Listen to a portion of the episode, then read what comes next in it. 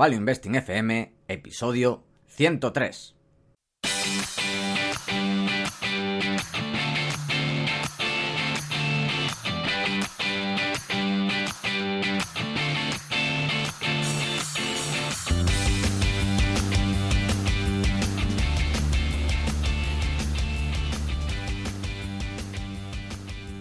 Hola, soy Paco Lodeiro. Bienvenido a Value Investing FM, el podcast semanal en el que te ayudaremos a sacarle partido a ese dinero que tanto cuesta ganar y ahorrar.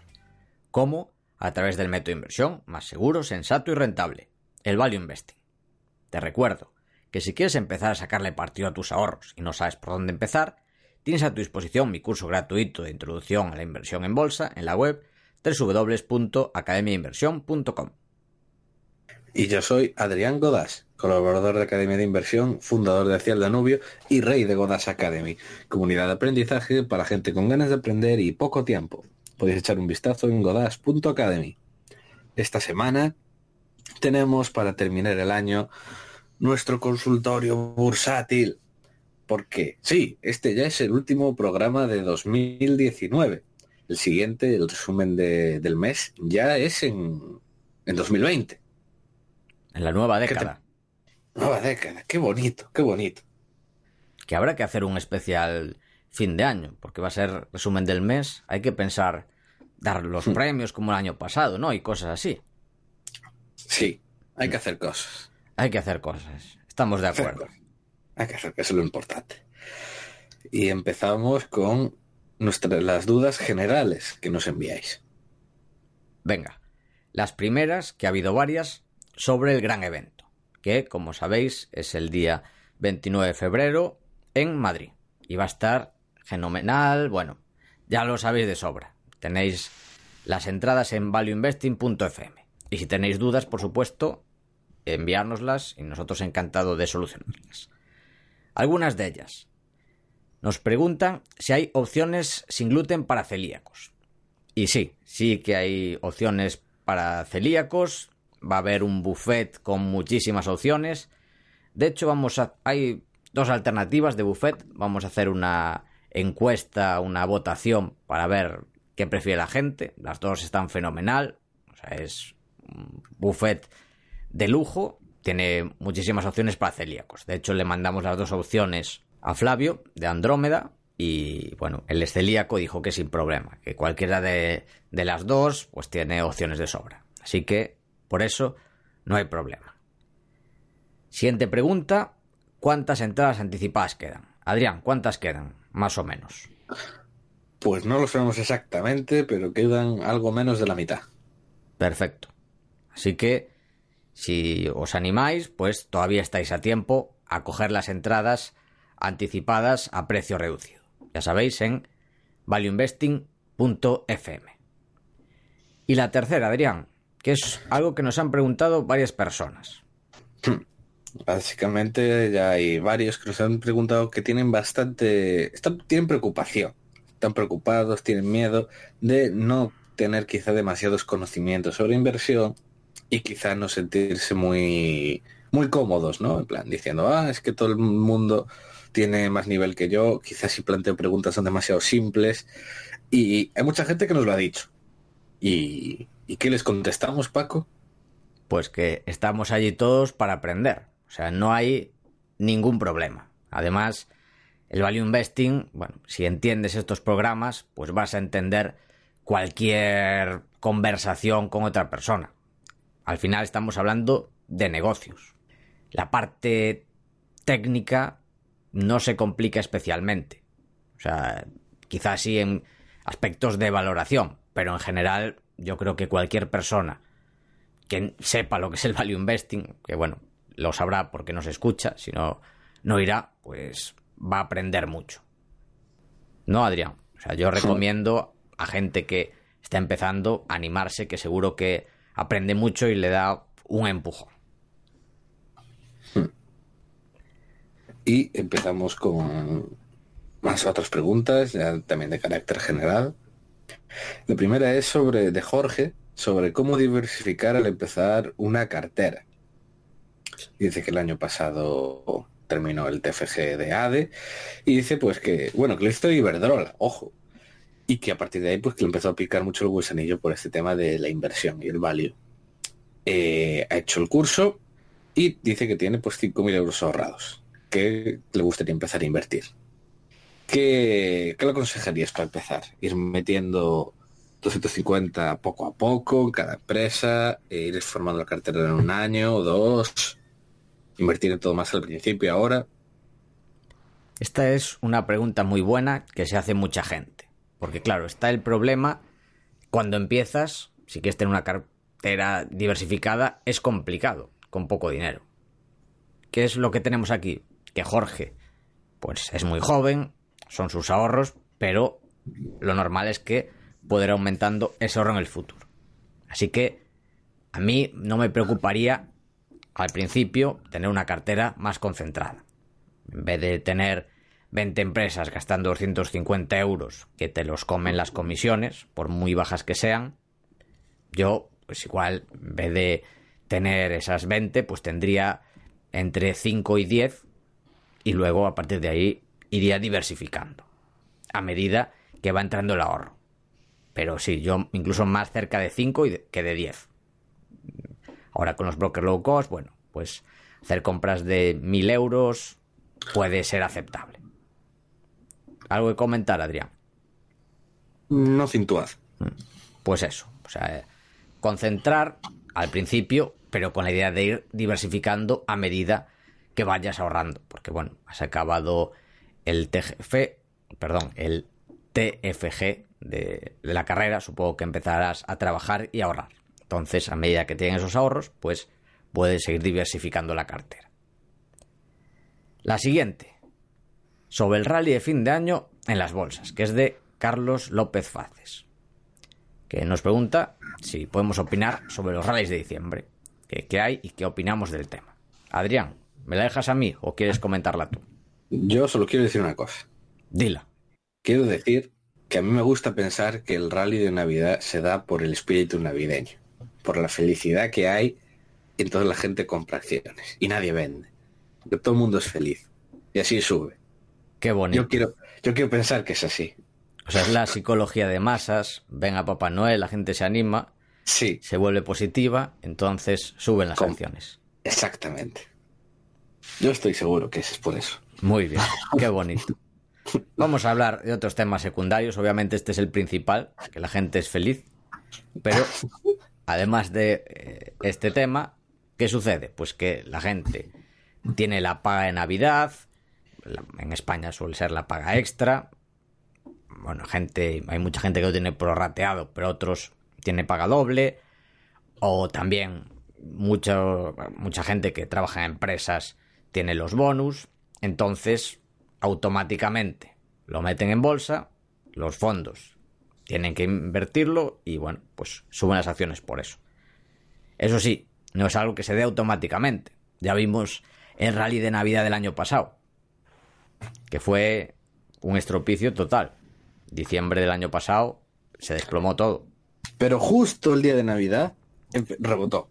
Cierto, también eso es cierto. A partir de ahí empezó justo el, fondo. Tal cual, sí, sí. 526. Fue el milagro navideño. Tal cual. Bueno, pues eso. Estas son las causas del rally de fin de año. Y sí que suele darse. También el efecto enero. También en enero, en general, suelen subir las bolsas. Pero ese ya es otro tema. Siguiente. Eh, anónimo. De, dice, bueno, enhorabuena por 100 programas para el próximo consultorio si podéis contar por qué tener cuatro brokers. Sí, bueno, esta es una pregunta para mí del curso que puse del, de empieza a invertir, donde explico cómo operar con cuatro brokers que utilicé, que son ING, Interactive Brokers, De Giro y ClickTrade. Quiero decir que, bueno, yo empecé con ING, ya no lo uso. Después tuve ClickTrade, que tampoco lo uso, y ahora uso dos.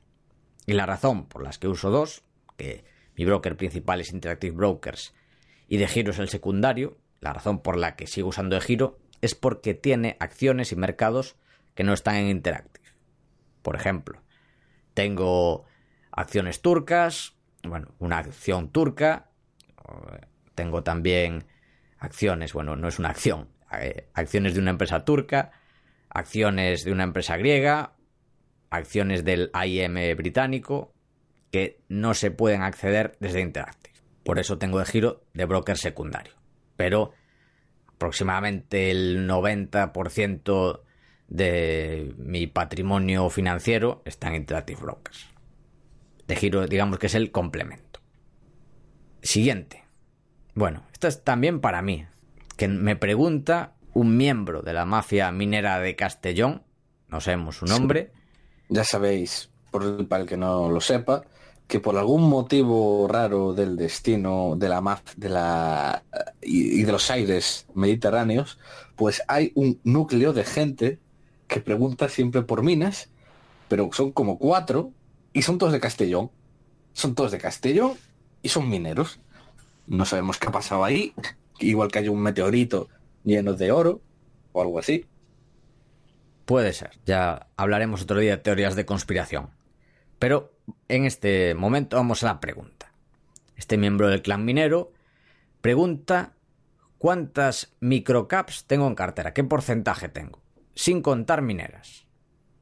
Y hice la cuenta, la acabo de hacer ahora, y tengo 42,5% en microcaps de mi cartera, pero la mayoría son mineras. Microcaps no mineras tengo aproximadamente el 19%. ¿Qué te parece, Adrián?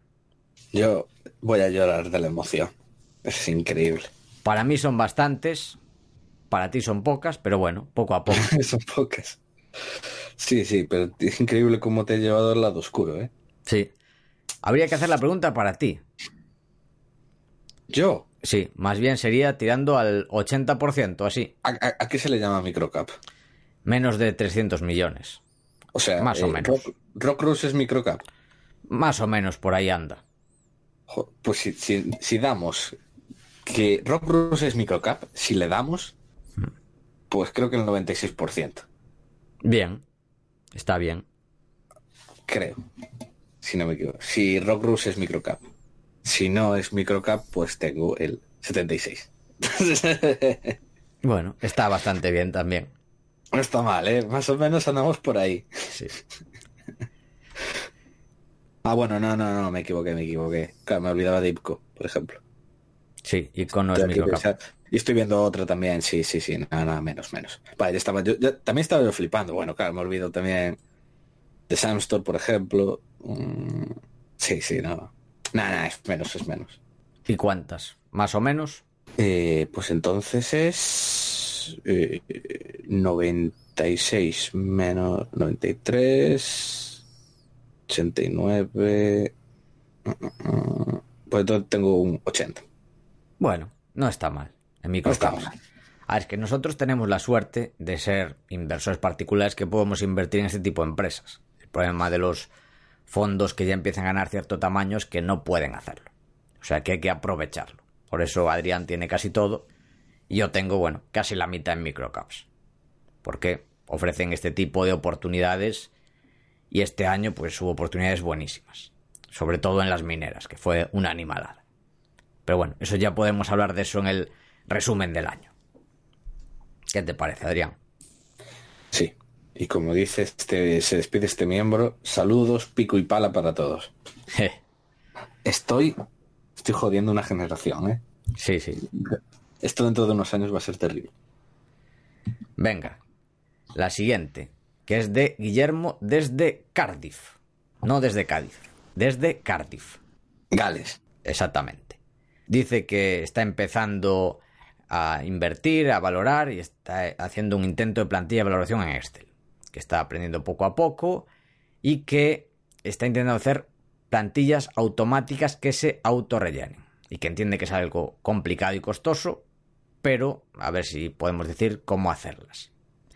A ver, Guillermo, el problema de esto es que necesitas, bueno, no sé si hay alternativas, pero yo creo que no, necesitas hacerlo a través de mm, webs o proveedores, mejor dicho, de información financiera, que tengan algún add-in de Excel que puedas hacer este tipo de plantillas que se rellenan solas.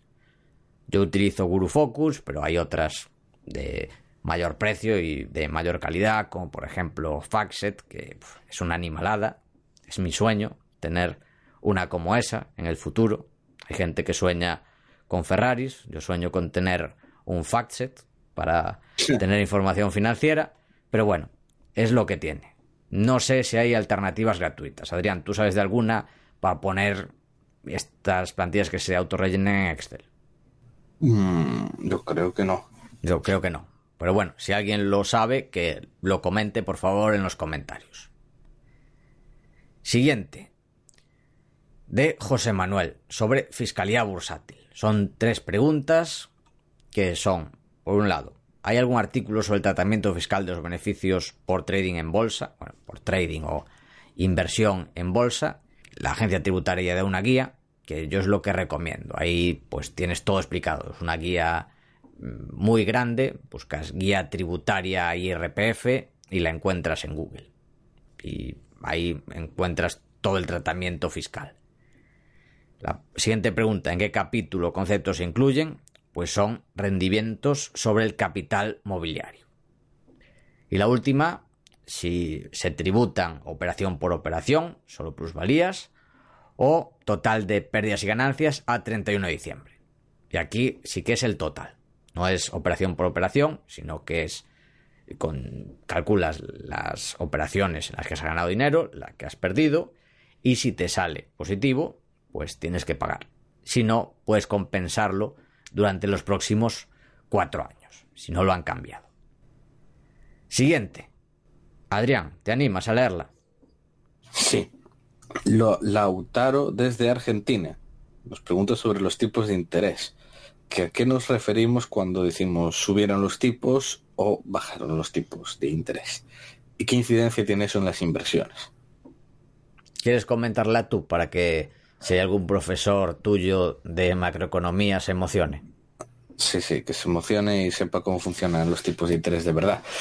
Porque los tipos, eh, cuando decimos que los tipos suben, los tipos bajan, pues nos referimos a lo que mandan los bancos centrales, que, que dicen, pues pueden decidir eso, si los suben o los bajan, y que al final eso influye luego en los tipos de interés que, que mucha gente, mucha, mucha literatura académica les llama a eso, a por ejemplo los intereses de los bonos. Pero claro, no dejan de estar básicamente de partir de lo, de lo que dice el Banco Central. Entonces, pues primero vamos a decir lo que son los tipos de interés, que es el tipo de interés o los intereses con los que los bancos centrales prestan al resto de bancos del sistema bancario. En el BCE sería el sistema bancario europeo. Hmm.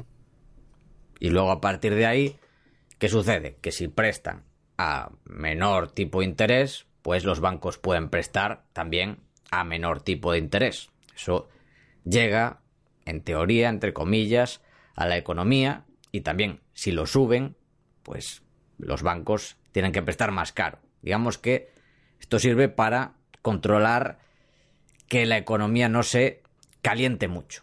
Esto con un montón de comillas. ¿Qué te parece el resumen? Antes de meternos en temas más espinosos, que... Pero bueno, yo creo que para resumir va bien. Mm. Sí, porque al final esto, los tipos es de las variables que más influyen en la economía, porque influyen en las valoraciones de, los activos, los negocios, las inversiones, eh, influye sobre el nivel de crédito que fluye, influye sobre muchísimas cosas al final en la economía, a la vez que se va esparciendo el efecto. Y de hecho, pues está viendo con la Reserva Federal de cómo Trump ha, presionado a la Fed para bajar tipos y eh, pusieron la economía al máximo. Que ya sabéis que ni de coña un presidente se puede permitir que en año de elecciones la economía vaya mal. Y eso se está notando, está notando. Y vamos, eso está generando, yo creo que está generando además un montón de distorsiones en muchos mercados, como por ejemplo el mercado de deuda europeo. Exacto. No veremos a un Bockler. No, tiene pinta que no, que no va a haber ninguno en todo el mundo. sí. Bueno, habló Marta muy bien del Banco Central ruso. Ahí hay un medio Bockler, parece. Pero bueno. En fin, ya hablaremos otro día de tipos de interés, que esto da para para hablar mucho.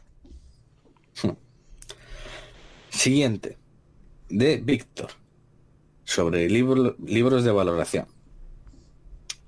Que, bueno, pues básicamente es eso. ¿Qué libros o material les recomendamos para temas de valoración? Bueno, a ver, Víctor ha leído El inversor inteligente y un paso por delante, que están bien, para empezar, y dice que el problema es que no encuentra un libro bueno para valorar. Problema, que es complicado, no sé cuál recomendar. A ver, yo recomiendo varios, Security Analysis, también me gusta Investment Valuation de Asbat Damodaran. El problema es que son muy técnicos. Y yo los, los perdón, complementaría con otros libros de valoración más cualitativa. Por ejemplo, el de Pat Dorsey. ¿Qué opinas? Mm, claro, es que al final la valoración así es. Llega al punto de, de complejidad que uno le quiera dar. Y al final, el caso más extremo es el de Damodaran, que eso ya es la locura. O sea, la locura extrema de esas valoraciones. Yo no soy fan de libros excesivamente técnicos. Esos dos que hemos comentado, luego el pequeño libro que genera riqueza de Pat Dorsey, y después quizás invirtiendo en calidad de Cunningham, que también está muy bien para complementar al de Pat Dorsey, y yo empezaría por esos cuatro. Pero sí. No, digo, el de invertir en calidad me sorprendió mucho, ¿eh? Sí. Pensé que sería el típico así repitiendo ideas y tal, y aporta cosas muy interesantes, ¿eh? la verdad me gustó mucho. Sí, además los dos, tanto el de Dorsey como el de invirtiendo en calidad, con muchísimos ejemplos, yo creo que están muy bien, porque van más allá de los números. Los dos primeros son más de números y los otros dos son más de entender la calidad de los negocios, que para mí es más importante. Así que, Víctor, esta es nuestra recomendación, sin haber ningún libro perfecto. Lo perfecto es practicar. Y bueno, también está el curso, bueno, está la formación avanzada de Academia Inversión con la oferta de Navidad. Que ahí sí que hay pues un montón de horas de valoración de empresa teórica y práctica, que es en lo que me centro que también es una muy buena alternativa. Pero libros, esa, yo me quedaría con esos cuatro para empezar y luego practicar, practicar y practicar. Sí, pero vamos, tampoco hay que volverse loco con eso. Yo siempre digo que yo creo que según día alguien ve mis valoraciones de minas, como hago el Excel, bueno, les explota a todo el mundo la cabeza, en plan diciendo, pero ¿cómo? O sea, porque lo hago hiper sencillo, súper chorra, súper rulo zoom, así súper cuatro números y, flipáis lo que se suele acercar siempre a los números de los investment bankers, ¿eh? con sus mega excels y yo con tres cosas saco siempre algo parecido. A ver, es que si eres un investment banker y vas a cobrar pues una millonada, que es lo que cobran, pues tienes que darle algo que quede pues lleno de números y diga, wow, qué complejo. Aunque luego no sirva para nada. Pero bueno, lo bueno de los inversores particulares es que no tenemos que hacer nada, tenemos que hacer cosas que funcionen, no que queden bonito para el cliente para luego cobrarle una millonada. Pero bueno, ese también es otro tema. Hmm. Siguiente. ¿La quieres leer tú, Paco? Venga. Esta es una pregunta de Daniel Gabela sobre el tipo de descuento en valoraciones. Que en general, bueno, Habla de que en el último consultorio preguntó sobre el método de valoración por múltiplos y también que aunque realmente todos los métodos de valoración son aproximaciones, el único correcto es el descuento de flujos de caja hasta el infinito de la empresa. A ver, aquí hay que matizar, no es que sea el último correcto, no hay ninguno correcto. digamos, es el más purista técnicamente. Pero bueno, todos son estimaciones. O sea, tú no sabes cuáles van a ser los descuentos de flujo hasta el infinito. O sea que aquí mucho cuidado con esto. Y la pregunta de Daniel es que, bueno, lo que comentamos, que qué tipo de descuento aplicamos en este descuento de flujos. Si aplicamos un 10%, 10% más inflación, en fin. Adrián, ¿tú qué aplicas? ¿Qué aplicas en las minas? 10%. 10%. A todo y fuera. Muy bien. Yo un 9%. Y uso un 9% porque es 7% la rentabilidad media anualizada del SP500 y un 2% de inflación esperada. Pero bueno, aquí cada uno aplica lo que quiere. Por ejemplo, en Amiral utilizaban creo que el 7%, que compartieron su tabla de valoración. Pero bueno, cada uno más o menos está entre ahí. Yo creo que el más bajo que he visto, bueno, también está en la banca de inversión y para venderte la moto en temas mineros, que hay algunos NPVs del 5%, cosas absurdas. eso es un escándalo, ¿eh? pero en los feasibility también de las minas y de todo. O sea, usan, se puso súper de moda en el oro usar descuentos del 5. Es, un escándalo, pero tremendo. Y muchos en países de mierda. Claro. Luego a mirar un 7, pero bueno, suelen invertir en muy buenas empresas.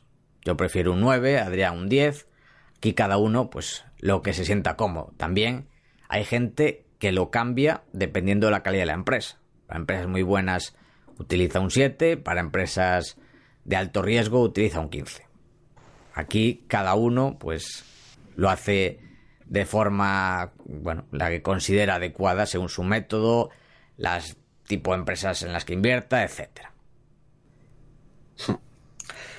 Siguiente. Anónimo sobre Robinhood, la aplicación de inversión americana. ¿Qué, qué opinamos? Bueno, Robinhood está de moda porque es una, un broker gratuito, no te cobra por hacer operaciones, pero el problema es que lo que hace es dar a traders de alta frecuencia tus operaciones antes de que entren. Así que estos high frequency traders lo que hacen, que bueno, no son personas, son máquinas, es hacerte front running. Es decir, comprar antes que tú, luego tú compras y luego sube la acción, entonces ganan dinero con eso. Es decir, al final lo que hacen es que tú compres más caro.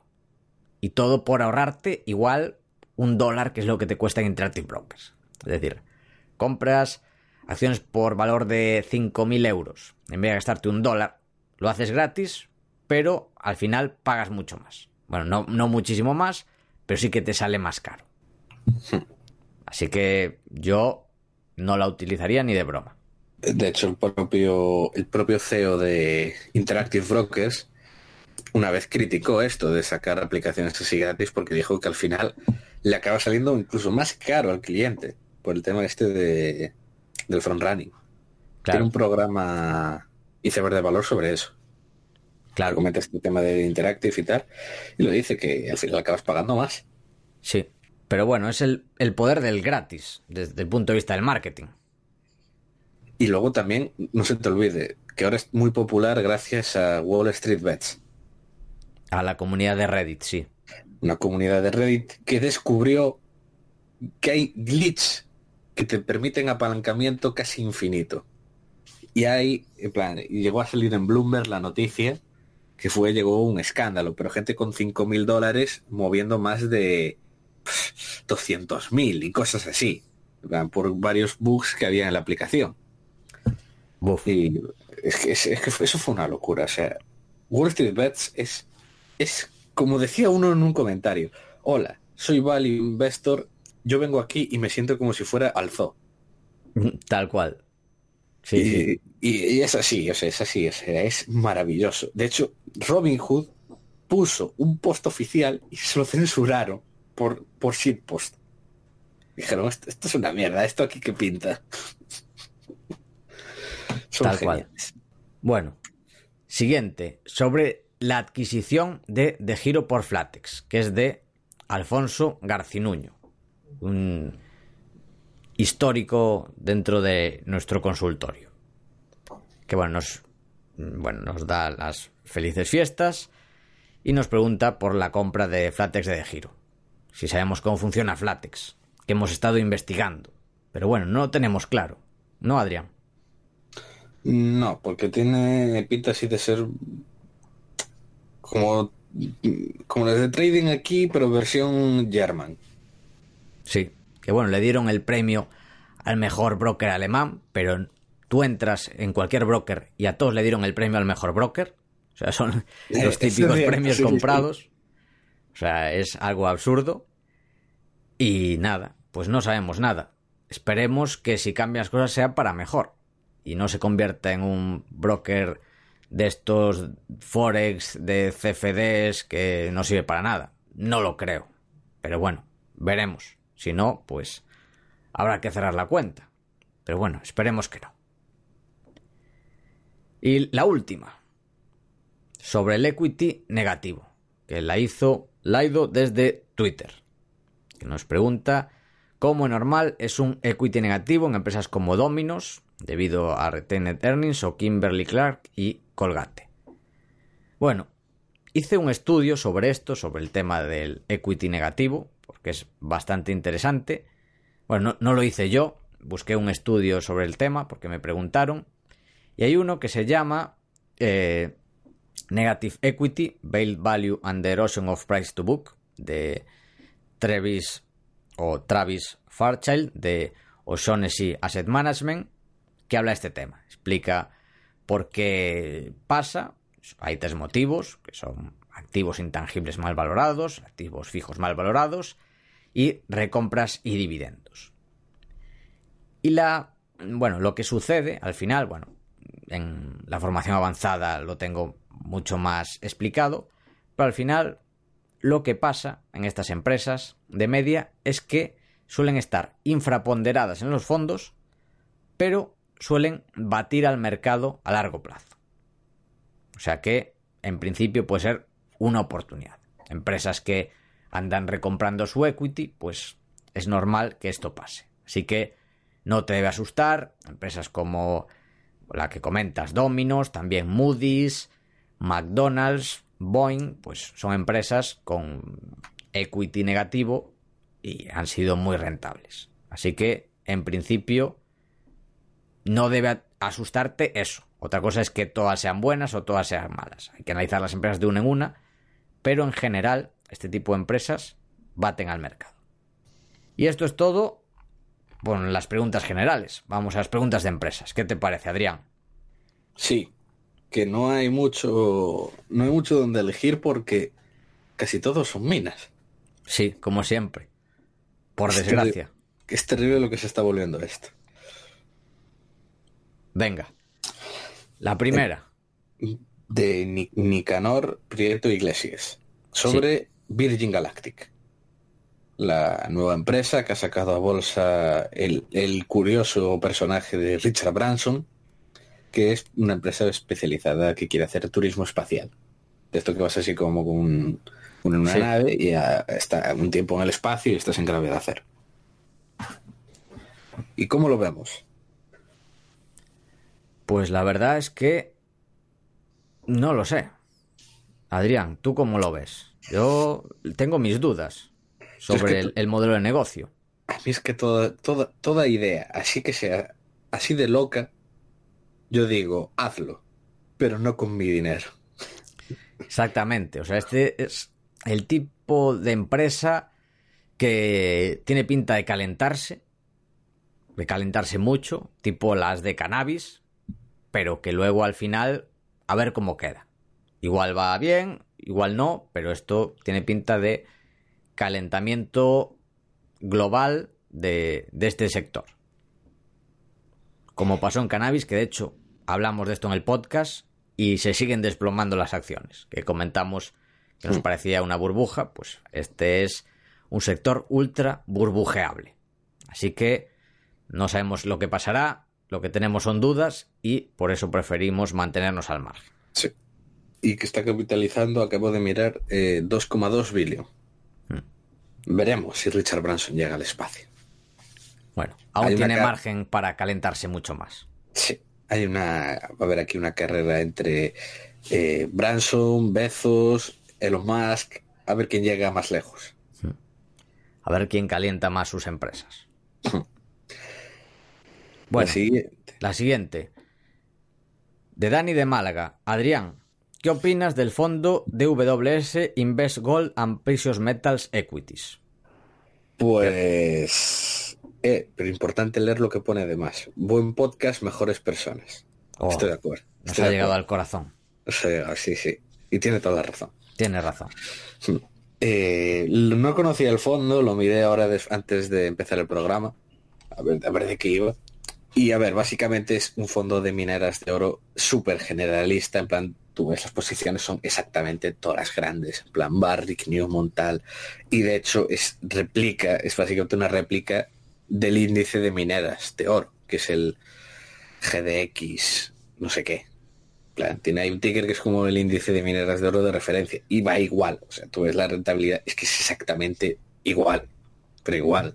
Subió pero pelotazo para abajo, este año muy bien y ya está. O sea, no. decir, creo que te podrías. Supongo que habrá algún ETF del, del índice ese de mineras y te sale igual. Y, y pagando menos comisiones, porque este estaba cobrando, creo que vi más del 1,5. Buf. Para un ETF ni de coña. Sí, sí, no, y esto ya te digo, estaba replicando al índice y cobrando una animalada. Bueno, Eh, siguiente, de Anónimo. sí. Sobre IPCO. Que pregunta si ha- se ha terminado la tubería que conectaría Canadá con Estados Unidos, donde transportarían el petróleo que van a exportar. Y si hay algún update con respecto a esa compañía. Adrián, ¿cómo va el culebrón del pipeline? A ver, primero, no es una tubería. Yo te digo que no intentes mover el petróleo con una, tu- una tubería de tu casa. No lo hagáis en casa, niños. No lo hagáis. Porque además, por además por varios temas eh, eso explota. Total, ¿cómo va el tema? Pues hay algunos, porque hay como varios proyectos así grandes. Hay alguno que sí que está avanzando, alguno sí que está consiguiendo avanzar, pero el más tocho de todos, que creo que era el Transmountain, no me acuerdo el nombre, XLM o X, XL o no sé cómo era, que era como el más grande de todos los que había. Y el más importante, ese sí que parece, ese sigue en juicio. Y está Antiki, toma y daca, toma y daca continuamente, que si el juez lo aprueba, luego recurso, lo paralizan, luego vuelve. Es terrible. No, no, el tema es un culebrón terrible. Tiene pinta de que va para largo. Va bastante para largo. Que está en juicio con los indios y con los ecologistas, ¿no? Sí, sí, sí, básicamente. Sí, no, va para largo, por desgracia. Sí. Al- algo van arreglando, sí que se van construyendo otros más pequeños y algunos sí que van avanzando, pero vamos, el problema es un problema en general, o sea, porque bien, esto se arrastra desde hace años, o sea, la infraestructura de Canadá no está pensada para tener un país de repente que capaz de producir más de 3 millones de barriles. Nunca se imaginó, entonces hay una falta de infraestructura, un problema muy estructural ahí. Y yo creo que esto va a tardar todavía en sanear. Pero va, va a acabar saliendo al final, yo creo. Además ahora las, las elecciones también han pasado ya. Entonces, bueno, veremos. IPCO es más que Canadá, por fortuna. Hmm. Bueno, la siguiente, de Héctor Gómez, que es sobre Antero Resources, que nos pregunta la opinión sobre Antero Resources, que como muchas compañías gasistas estadounidenses está pasando aprietos debido a los bajos precios de su producción. Y ha cometido recientemente acciones para reducir sus gastos y el peso de su deuda. Sin embargo, cotiza a valoraciones muy bajas. Pregunta que, bueno, ¿cuál es nuestra opinión? Es decir, tu opinión. Enhorabuena por vuestros podcasts, de los que soy oyente habitual, a los que doy mis likes. ¡Wow! Este nos llega al corazón también. También aquí. La gente hoy está muy emocional. ¿Ves? Sí, es sí. el espíritu navideño. Sí, El espíritu de la Navidad. muy bien. Gracias a todos los que nos dais los likes. Os llevamos en el corazón. Sí. Y a los que nos compartís en redes sociales también. Hmm. Y a los que no Pues- también. Vamos a ser generosos con nuestros abrazos, ya que es Navidad. Pues a ver, un poco de antero. Llega con ver la gráfica y ya cojona. Es de estas que da igual el plazo en el que la mires, ha caído un 80%. La miras a muy largo plazo, cae un 90. Lo coges a 3, cae un 80. Coges a 1, cae un 75. O sea, siempre está, da igual el plazo. Siempre se está hostiando. Y se ha hostiado además con motivo. Ante, eh, todo el sector de gasista está muy mal, pero que muy mal, porque, y además es la hostia, porque la, el precio no, no para, bueno, no, no cae fuertemente, pero sí que no para de estar muy bajo, a 2,3 aproximadamente ahora. Es una locura, o sea, pero es que también hay que pensar que todas las gasistas estas consiguieron costes hiper bajos. Entonces es normal que el precio tienda a la baja. Y además hay un montón de gas que ha entrado en el mercado que es del petróleo. O sea que están vendiendo sobre todo mucho en Permian. Productores de petróleo venden el gas, les da igual el precio y lo meten. Entonces la oferta sigue subiendo de gas. Sigue subiendo. Entonces ese es el problema de que pues el gas está presionado así. Y las de gas, pues en general todas están muy mal. Muy mal. Yo no tocaría ninguna. Están todas bastante mal. Y esta delantero además, creo que alguno de la comunidad de Energy, de Oil and Gas de Estados Unidos, a los que sigo en Twitter, hubo alguno que la comentó por ahí, en plan, ay, mira esta, mira esta castaña también. Pero vamos, no, tampoco la he mirado nunca en detalle ni nada. Y ya digo, es que el sector es que es tan terrible, está tan mal, y no tiene pinta, porque es eso, es que la oferta sigue subiendo.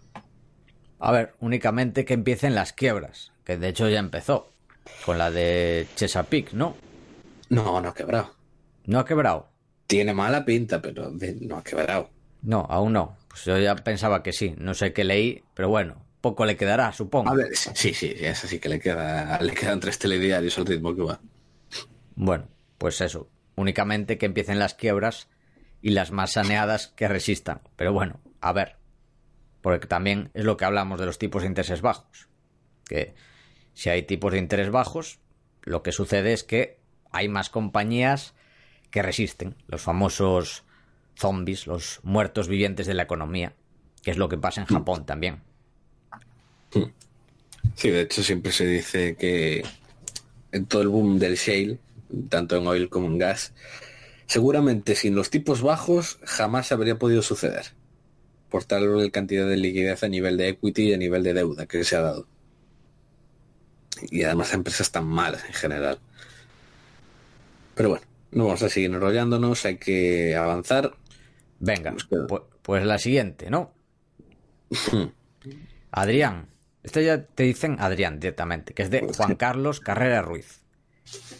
La salida de Brian Coates, o Coates o como se diga, de Osisco, ¿la es positiva o negativa para la empresa?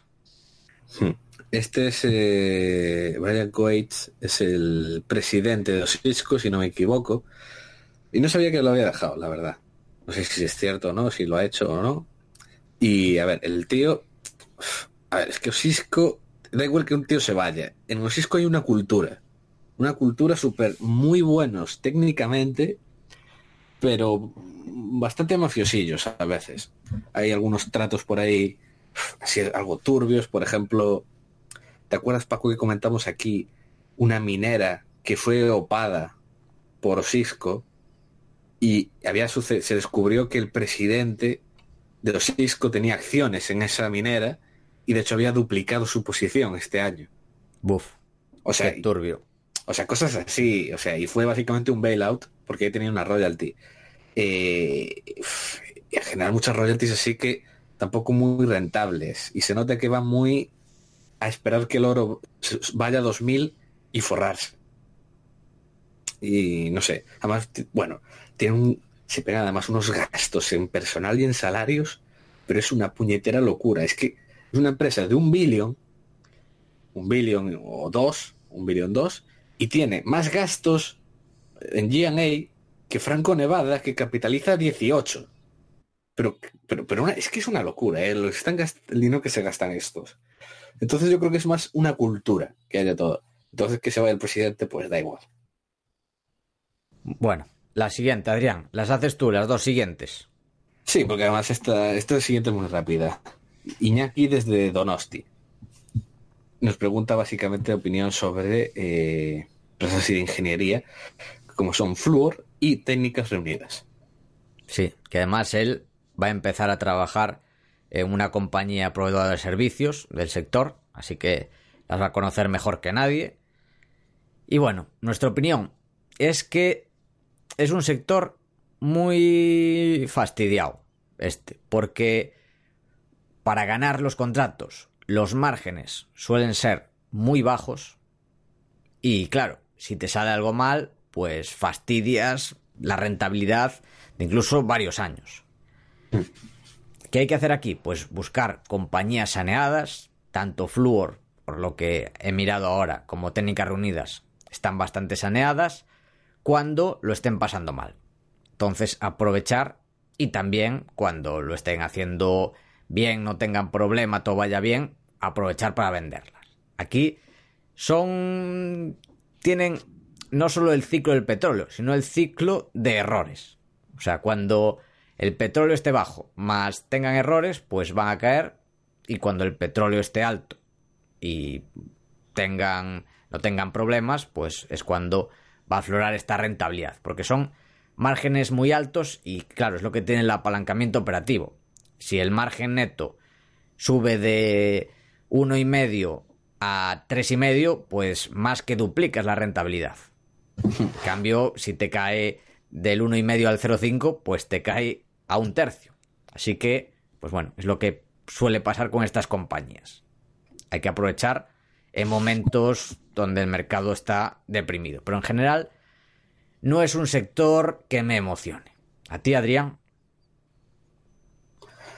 Eh, es lo que decías, realmente es un sector que te debes preguntar, ¿de verdad quieres estar aquí? O sea, vas a ganar. Si todo sale bien, un 3 y si sale algo mal, ya has jodido el, trimestre de toda la empresa. ¿El trimestre o el año? O el año, sí, sí. Entonces, pues bueno, es eso. Si se puede ahí especular un poco cuando cae mucho y le sale así como todo mal y luego vender arriba fácilmente, pero si no es que es eso, es que es muy complicado. Todo el negocio en general este de ingenierías es muy, muy complicado. De hecho, ya cuando cayó el petróleo, hubo algunas, muchas coreanas que se fueron al tacho, hubo, ¿cómo se llamaba? Esta Saipem, puede ser, que también se fue al tacho, mm. bueno, una, varias enormes. Entonces es jodido, es jodido. Sí. O sea, yo fui accionista de Técnicas Reunidas, pero no te sientes cómodo, porque igual te estalla algo y ala, a esperar a que lo haga bien, te saltan varias cosas mal, bueno, en fin, no es el tipo de empresas en las que te sientes cómodo. Así que yo prefiero salvo que haya alguna debacle, invertir en otro tipo de empresas. Bueno, la siguiente, la haces tú, Adrián. Es también muy interesante. De Iván Muñoz, que básicamente nos pregunta sobre Inditex. Dice que no, a pesar de ser gallegos, no la solemos comentar demasiado. ¿Y qué vemos para no invertir en ella? Sí. Bueno, pues en mi caso, yo estuve a punto de invertir en Inditex cuando estaba aproximadamente a 6, 5 y pico, 6 a menos de 6 euros por acción. ¿Qué pasó? Que investigando, creo que esto ya lo comenté alguna vez en el podcast. No, no, sé. Investigando, claro, ¿qué pasa en Coruña? Que mucha gente trabaja en Inditex. Entonces, por informaciones de primera mano, me dijeron, Buah, es que va fatal, eh, vamos por primera vez a cerrar tiendas porque está yendo la cosa muy mal. Yo dije, bueno, pues voy a esperar a que siga cayendo. ¿Qué pasó? Pues que ahora cotiza pues sobre 30. Así que muy mal preguntar, muy mal por mi parte, pues digamos dejarme llevar por el sentimiento entre la empresa, porque si bien en España sí que lo estaban pasando mal. El resto del mundo está creciendo mucho y por mi parte fue un gran error por omisión. Y a día de hoy, pues no me parece especialmente barata. Me parece un gran negocio, pero por eso no soy accionista. Pero bueno, sí me parece un negocio de primera. Tanto Inditex como Fast Retailing Co. Eh, Fast Retailing es eh, la que tiene Uniclo, que es japonesa, me parece brutal. Y la tercera que más me gusta es Primark, que el problema es que cotiza dentro de ABF, ¿no? Associated British Foods. Sí. Pero bueno, dentro del sector retail son mis tres favoritas, sin ser de lujo. El sector de lujo ya es otro nivel. Es casi independiente. Pero bueno. Sí, es otro sector muy totalmente distinto. Exacto. Pues esta es mi, bueno, digamos mi historia con Inditex. Un error más por omisión. Yo simplemente es que quedé muy escaldado del retail y no me interesa ya demasiado el sector. Y lo que dice Paco, pues una de las pocas que me interesan fue Primark. Y de hecho yo estuve mirando bastante. Yo, además te lo comenté Paco, hubo un tiempo que la miré bastante a ABF. Y el problema que encontré es que son negocios tan distintos. La, la familia que lo controla ya ha dicho que no tiene intención de hacer spin-off. O sea, es que lo ha dicho prácticamente. Eh, tiene cosas, claro, como tienes a Primark que pesa, creo que era un, tercio más o menos del negocio, pero tienes luego marcas así muy interesantes, pero es que no veo sentido de que eso no sea spin-off o vendido a, a Nestlé. Es que es el típico negocio de Nestlé. Tal cual, tal cual. marcas como Ovo Maltine, que era el cacao que de hecho que tomaba mi madre en Suiza cuando era pequeña. Sí. Y, el de Twinnings también de Twinings también. O sea, es que son negocios que digo, es que esto, esto debería estar con, yo qué sé, eh, eso, Nestlé, una de estas, Unilever. Y luego también produce, tienen agricultura en no, sé qué países también de azúcar. Sí, el negocio de azúcar lo que es una basura. Sí, sí, o sea, y luego y les pesa un 10 y pasan de ello. Eh, y luego además es la hostia porque lo que hice fue simplemente metiéndole un múltiplo más alto, más bajo, dependiendo de la calidad del negocio, a cada, a cada segmento y me dio tal cual, de verdad, os juro que con un margen del 5% me dio el precio al que estaba capitalizando.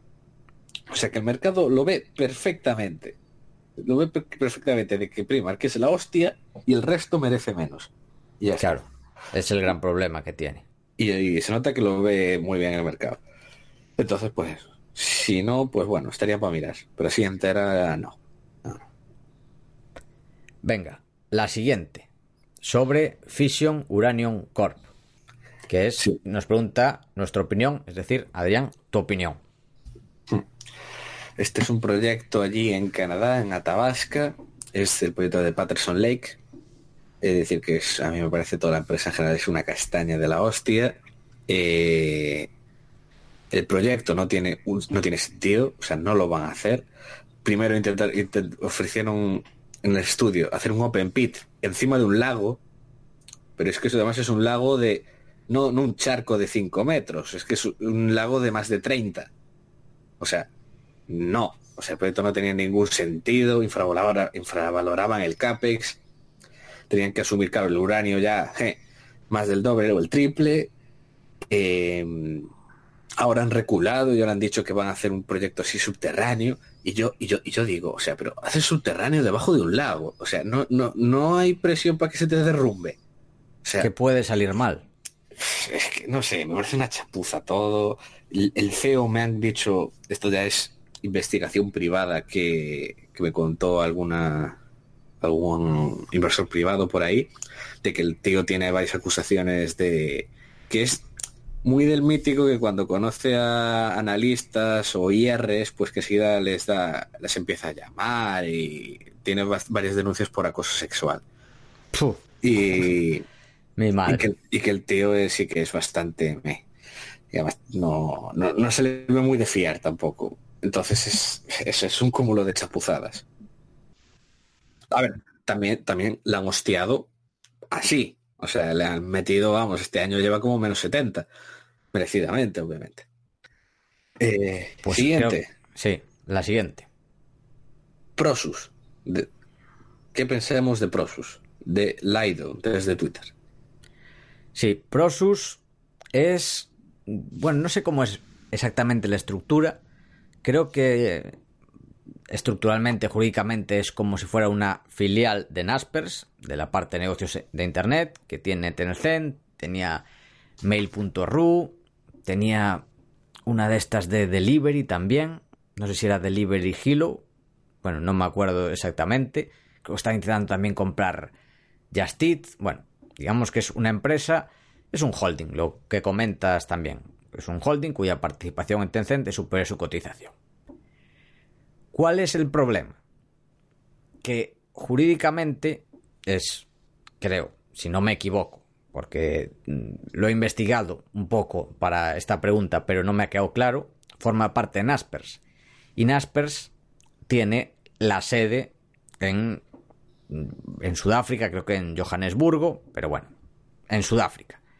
Y para mí Sudáfrica me parece el mayor país de pandreta del mundo, o si no, casi. Por lo menos en el top 3 está.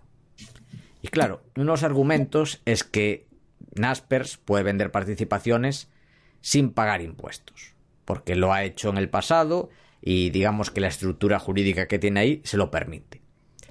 ¿Qué sucede? Que sí, se lo permite hasta que el partido que gobierna, que era, ¿cómo se llamaba? El partido que gobierna en Sudáfrica. El, no, el partido a saber.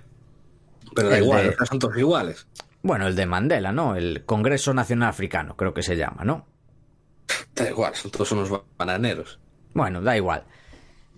Que llegue el suma de turno o eh, cualquier político y diga, no, pues ahora en vez de pagar cero, pagas 50. Y punto.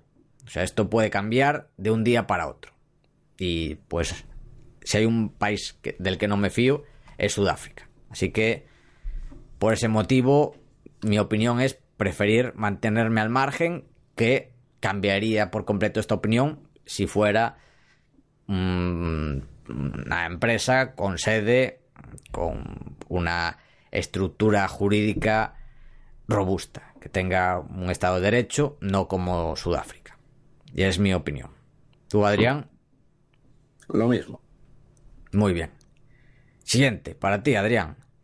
Esta es otra de Lautaro Lacoste desde Argentina, que nos pregunta nuestra opinión sobre Vaca Muerta y las empresas IPF y Pampa Energy. Vaca Muerta es uno de los mayores depósitos de shale fuera de Estados Unidos que se han descubierto, está allí en Argentina.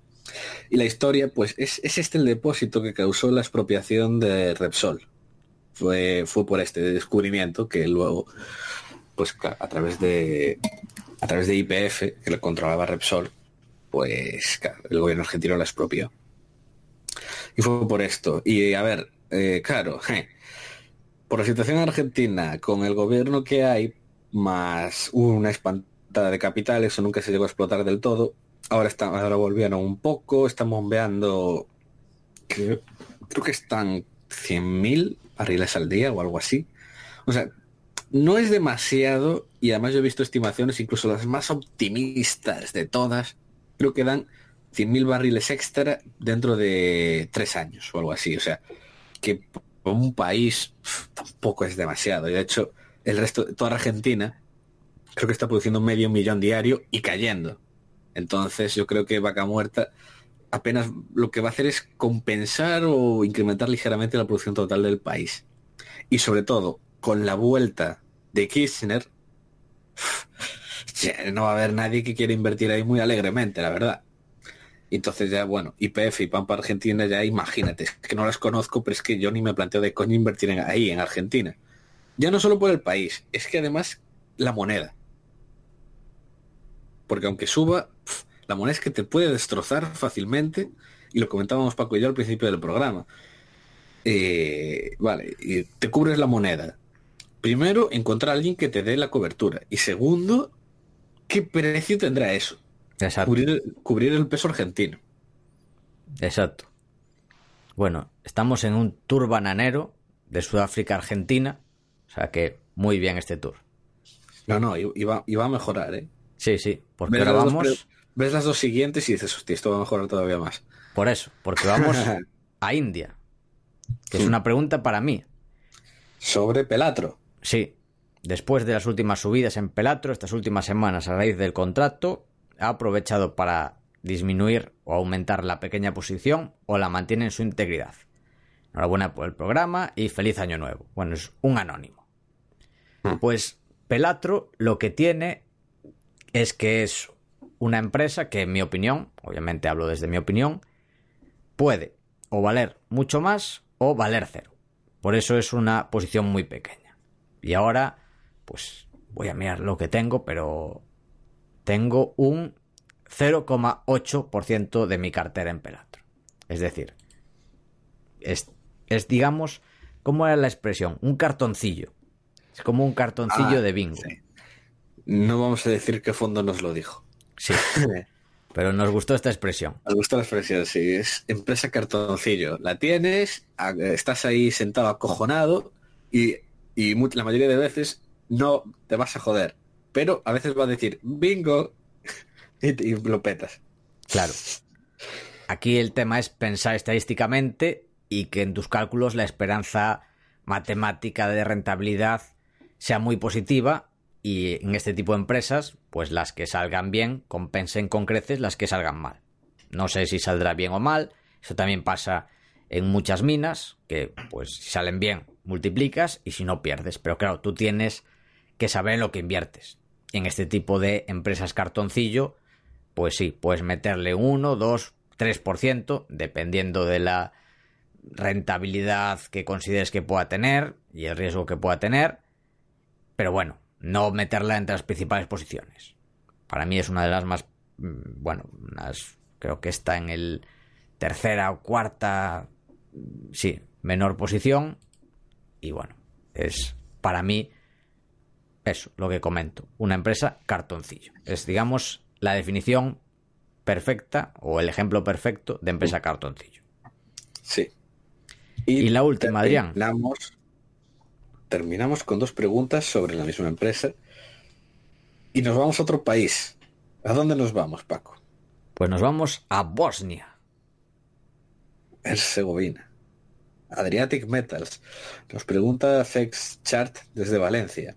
¿Qué opinamos sobre Adriatic Metals? Si sería buena idea pillarla ahora, qué futuro le espera, si has podido investigar, ta, ta, ta. Pues mira, no sé qué decirte. Adriatic es absolutamente espectacular. No te voy a decir cuánto tengo en ella, pero tengo mucho.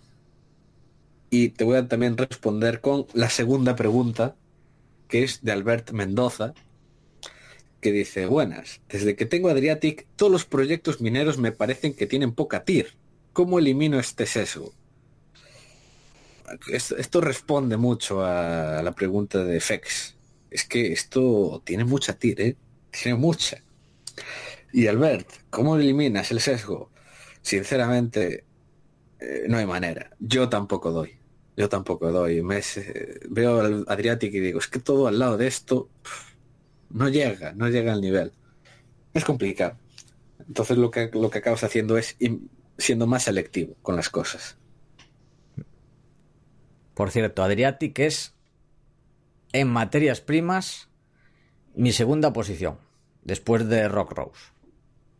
También porque ha subido bastante. Pero bueno, yo creo que aún le queda bastante, ¿no crees, Adrián? Un poco. Poco. Pero bueno, también es como lo que decimos. En materias primas puedes multiplicar o puede salir algo mal y perderlo todo. Pero bueno, hay que saberlo. Como Hay dicen que en saber. Reddit, o dicen en Wall Street Bets, go big or go home. Exacto. Es mi nuevo lema, mi nuevo mantra. Perfecto. Bueno, pues nada, esto ha sido todo. Al final, más de una hora. Parecía que iba a ser más corto, pero bueno, al final sí, sí. ha estado bastante completo. Y nada, Adrián, ¿algo que añadir en el último programa antes de la próxima década? Sí, Añade. Fel- feliz fin de año y nos vemos el año que viene, en 2020, con el resumen del mes. Muy bueno. Pues nada, esto ha sido todo hasta la semana que viene. Esperamos que te haya gustado el programa, que estés pasando unas felices fiestas y queremos darte las gracias por estar aquí con nosotros en 2019 y te agradeceríamos mucho que nos dieras tus 5 estrellas en Apple Podcast, tu me gusta en iBox, tu like en YouTube, que le des al corazoncito en Spotify, que nos sigas acompañando en 2020, ya que ayudarás a que este podcast siga existiendo y siga creciendo. Desde aquí, Paco y yo nos despedimos. Que el valor te acompañe.